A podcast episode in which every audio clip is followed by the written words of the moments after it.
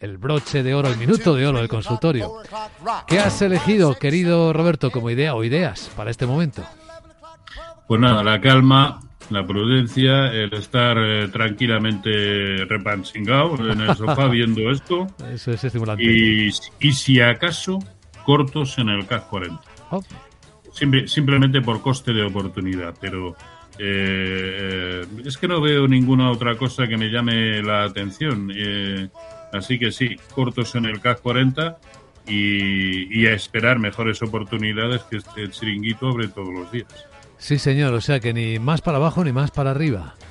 No.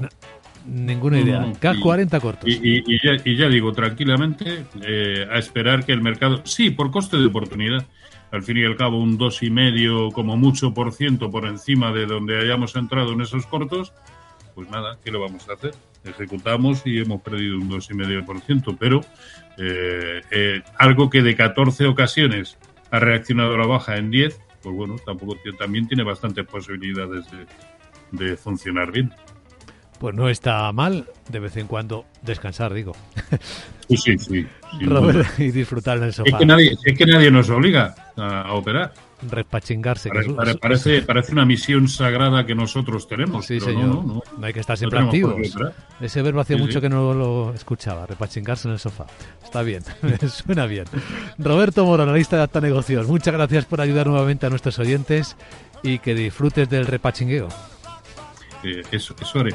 muchas gracias y que me secunde todo el mundo.